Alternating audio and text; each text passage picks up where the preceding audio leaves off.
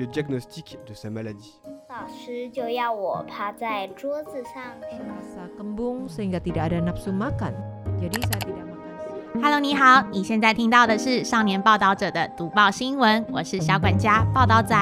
少年报道者是独立媒体报道者制作的儿少新闻平台，在这里会有大朋友、小朋友把世界上重要的事说给你听，除了中文，还有多种语言哦。请把耳朵打开，让报道仔为你服务，一起来收听好新闻。 Usiaku 14 tahun, Wang Jianming, penantian seorang pebisbol. Meskipun pada usiaku berumur 25 tahun baru menjadi seorang pebisbol Taiwan pertama yang bermain di Major League Baseball MLB menjadi pitcher yang unggul. Selama 9 tahun di MLB berhasil memetik 68 kemenangan, akan tapi banyak orang yang tidak percaya ketika saya berusia 14 tahun selalu melempar bola jelek berbentuk kurva parabola sulit menjadi pitcher unggulan. Pada waktu itu saya hanya bisa menyaksikan adik kelas Kuo Hong Zi tampil bertanding. Kesempatan saya maju bertanding sangat kecil sekali. Momen penting pada paruh awal pertandingan Liga Bisbol Profesional Chunghua di mana tim Brothers menempatkan saya dari juara kedua naik menjadi juara pertama. Meskipun tetap sama sebagai pelatih pitcher, akan tetapi gaya kerja saya berubah drastis. Semula bertanggung jawab pada bagian pembinaan dan pelatihan pitcher muda, kini bertanggung jawab untuk strategi penempatan pemain. Ditambah lagi dengan beban prestasi, kondisi ini membuat gaya hidup berubah drastis. Bagi saya, ini adalah sebuah tantangan baru, akan tetapi belajar hal yang baru tidak pernah melelahkan bagi saya. Namun, untuk yang satu ini, saya merasa cukup khawatir. Putra sulung saya pada musim panas tahun ini akan lulus SMP di Amerika Serikat. Rencana awal saya dan istri berharap agar dia sekolah SMA di Taiwan.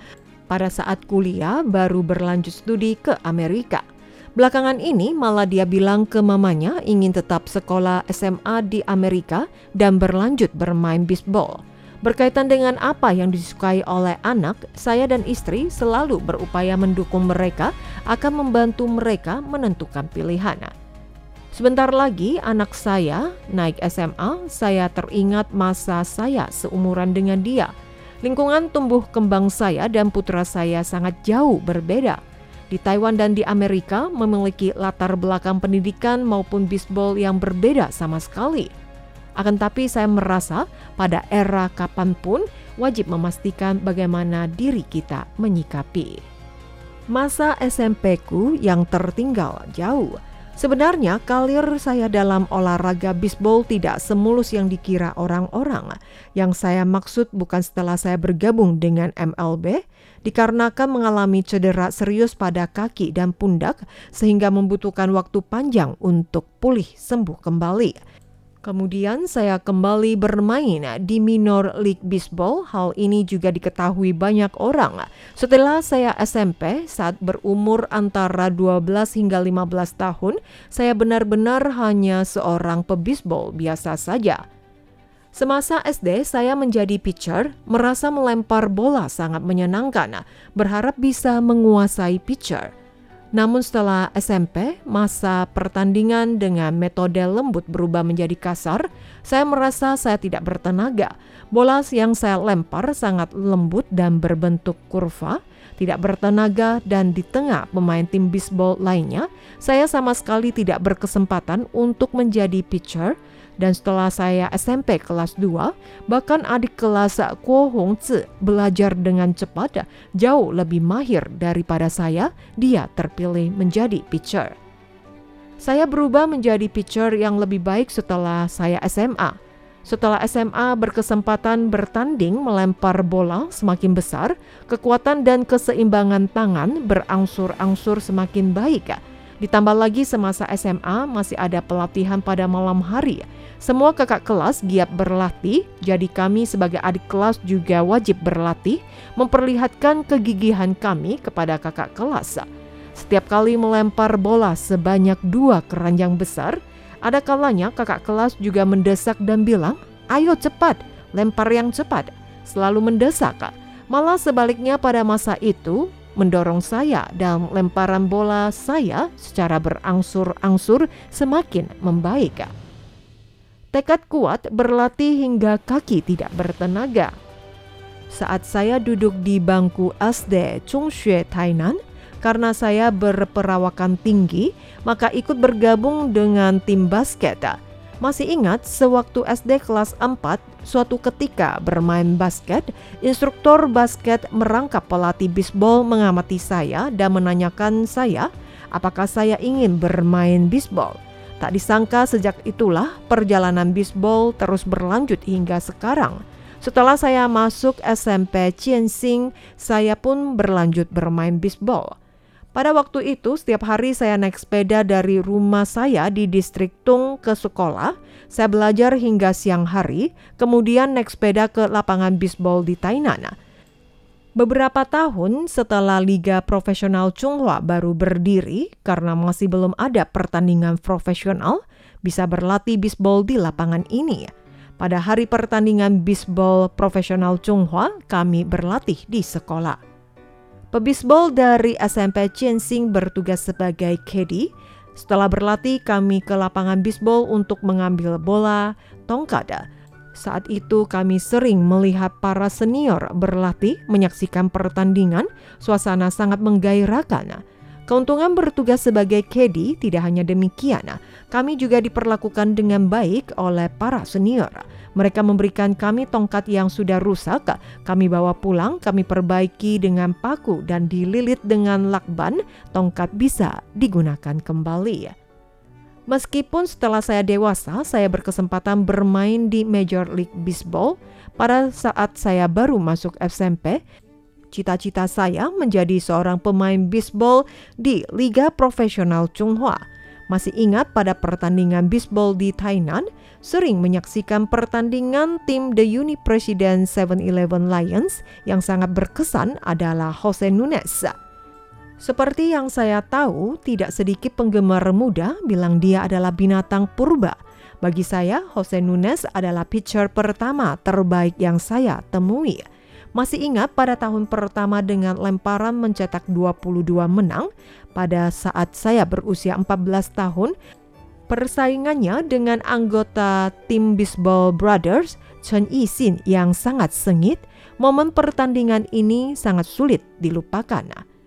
Meskipun saya masih muda pada saat itu, saya merasa pemain Wang Han yang mampu melempar bola dengan mulus, dengan mudah mengalahkan pemukul, dengan mudah menghadapi para batter dapat melakukan atau mencetak banyak out. Kecepatan bola yang sangat luar biasa, sangat nyaman melihatnya melempar bola dan bagaikan mempermainkan para batter. Lemparan bola yang cepat, jangkauan bola yang mulus kerap kali membuat batter tidak tepat dan menyaksikan dia melempar dengan santai seakan-akan mempermainkan para pemukul. Jika tidak ada pertandingan penting, maka pada saat itu seminggu kami berlatih 5 hingga 6 hari. Saat kami menyambut pertandingan piala, kami berlatih secara intensif. Ada kalanya latihan sangat melelahkan karena masuk SMP, saya sudah bertekad bermain bola bisbol. Orang tua saya juga sudah terbiasa. Masih ingat ketika masa SD saya baru bergabung dengan tim bisbol, diforsir dan sangat melelahkan. Sesampai di rumah, saya tidak bertenaga, kaki tidak bertenaga untuk naik tangga, maka saya duduk di anak tangga, mengangkat pantat dari satu anak tangga ke anak tangga untuk naik ke lantai atas. Pada saat itu orang tua merasa sangat simpati melihat saya kelelahan. Mereka sempat bertanya apakah lebih baik untuk tidak bermain bisbol lagi. Tetapi jawaban saya, saya tetap cinta bisbol. Masa sulit yang sudah pernah saya lalui pada masa kecil, masa sulit yang dihadapi semasa SMP sudah tidak berarti apa-apa lagi bagi saya. Alasan lain adalah karena pada masa itu saya tidak suka sekolah.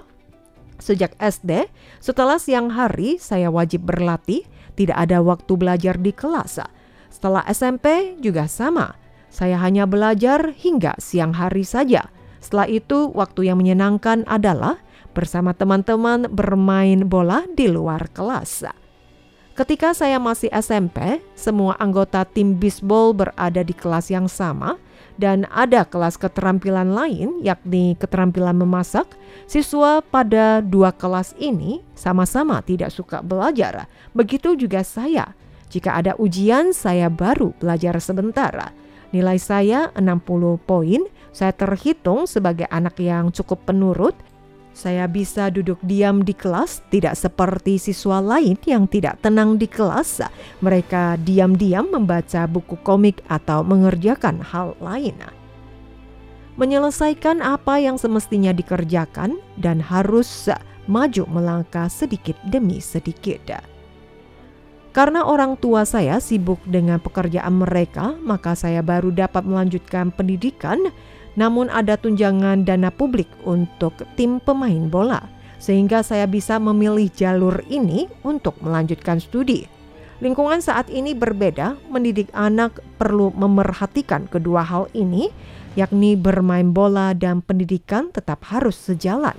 Tidak hanya bermain bola melulu, ketika tidak lagi berkalir di bidang olahraga, maka tidak bisa apa-apa. Apa yang harus dilakukan? maka saya tetap membiarkan putra saya semasa SMP tetap harus memperhatikan pendidikan di dalam kelas. Meskipun ada beban akan kami tuntun, berharap dia tetap bisa melanjutkan studi. Tidak mesti mendapatkan nilai A+, tidak ada salahnya jika setiap materi juga dipelajarinya. Lingkungan belajar anak saya berbeda dengan anak-anak Taiwan di Taiwan, sepulang sekolah dilanjutkan dengan bimbingan belajar atau kursus, sementara di Amerika mengandalkan diri sendiri mengerjakan PR dan kami sering bilang kepada putra saya, kamu lebih beruntung dibandingkan dengan anak-anak Taiwan. Mereka jam 9-10 malam baru pulang ke rumah, sedangkan Anak saya jam 3 sudah kembali ke rumah untuk menyelesaikan pekerjaan rumahnya yang semestinya diselesaikan. Jika ingin berkarir dalam bisbol, memilih masuk ke sekolah dengan jalur bisbol, kami pun sangat mendukung apa yang diputuskannya. Kami juga mengharuskan agar PR sekolah wajib diserahkan pada waktunya. Apa yang mesti dilakukan wajib diselesaikan dengan baik. Jika ingin bermain bisbol juga diperkenalkan asalkan tugas sekolah dapat diselesaikan terlebih dahulu, maka ia dapat bermain bisbol. Terkadang saya juga merasa iri dengan putra saya. Pada usianya, dia memiliki banyak pilihan hidup dibandingkan dengan saya. Kilas balik dengan usia 14 tahun yang lalu, saya yang masih linglung, pada saat itu saya hanya bisa bereksplorasi dan sambil belajar. Ke sekolah meskipun tidak suka belajar, setidaknya nilai lumayan dan bisa naik kelas. Pada saat berlatih bola, saya juga mendengarkan kata-kata pelatih, meskipun bukan pemain unggulan, setidaknya saya tetap terus berlanjut. Karena berlanjut melakukannya, meskipun saya belum paham, setidaknya ada kemajuan walaupun sedikit. Di tengah kendala yang dihadapi, tetap menyelesaikan tugas di masa depresi dan terluka, tetap berpikiran optimis Meskipun memerlukan waktu lama untuk pulih dan sembuh kembali, saya tetap melakukannya dengan semaksimal mungkin. Sebagai contoh, pada tahun 2016 dalam tim Kansas City Royal bertanding 38 ajang, berhasil enam kali menang, suatu capaian yang gemilang dan sangat menyenangkan. Akan tapi, pemulihan yang saya lalui berjalan panjang Tangan saya masih sangat tak sakit mendekati musim pertandingan awal dan saya ditempatkan sebagai pitcher bersama Dylan Jilongi. Beruntung saja kami dapat tampil maksimal. Setelah dilalui baru mengetahui arah tujuan. Kilas balik perjalanan saya sebagai pitcher profesional, apa pun situasinya, kita harus bersikap demikian pada tahun 2005 ikut Major League Baseball hingga tahun 2008 mengalami cedera dalam tim New York Yankees masa-masa terbaik juga sama. Menghadapi tekanan besar, semakin tenar semakin tertekan. Media yang terus menyoroti. Saya tetap bergerak maju sesuai dengan langkahku dengan cara yang kupakai mungkin dalam setiap fase berbeda, tetapi sikap saya adalah sama. Ditambah lagi bermain bisbol di luar negeri tidak seperti di Taiwan. Di Amerika lebih santai sementara di Taiwan ketika keluar rumah sudah dikenali. Ringkasan kolom usia saya 14 tahun. Ketika saya berusia 14 tahun, SMP kelas 2, masa penyakit Cunibio sedang kambuh. Berharap menjadi orang yang tiada duanya, tetapi malah kurang percaya diri dan masih belum stabil, mental dan rohani diri masih seperti kanak-kanak. Belum bersikap dewasa, di persimpangan sikap polos dan dewasa pasti akan dilalui. Kemudian akan tiba-tiba jelas dengan masa depan atau masih ragu apa pun yang dirasakan dijalani, tidak perlu khawatir. Perjalanan setiap orang tidak ada yang sempurna.